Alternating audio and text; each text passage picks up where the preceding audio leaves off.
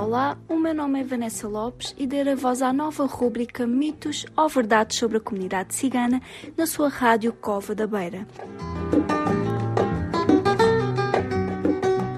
O projeto Par e Passo é promovido pela Beira Serra no âmbito do FAP, Fundo de Apoio à Estratégia Nacional para a Integração das Comunidades Ciganas e apoiado pelo Alto Comissariado para as Migrações.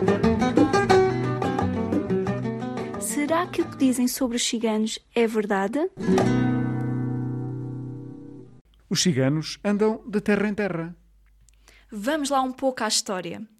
O nomadismo foi algo imposto às famílias ciganas em Portugal, desde há muito que os ciganos portugueses se sedentarizaram.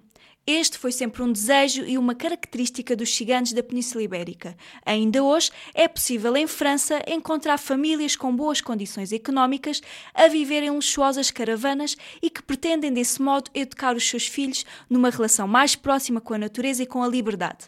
Em Portugal, os ciganos foram nómadas por imposição de leis que fizeram a história de Portugal e pelas baixas condições económicas que os impediam de ter acesso a uma casa.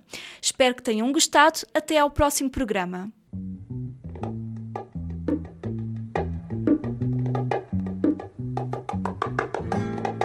Olá, olá, o meu nome é Vanessa Lopes e darei voz à nova rúbrica Mitos ou Verdades sobre a Comunidade Cigana na sua rádio Cova da Beira.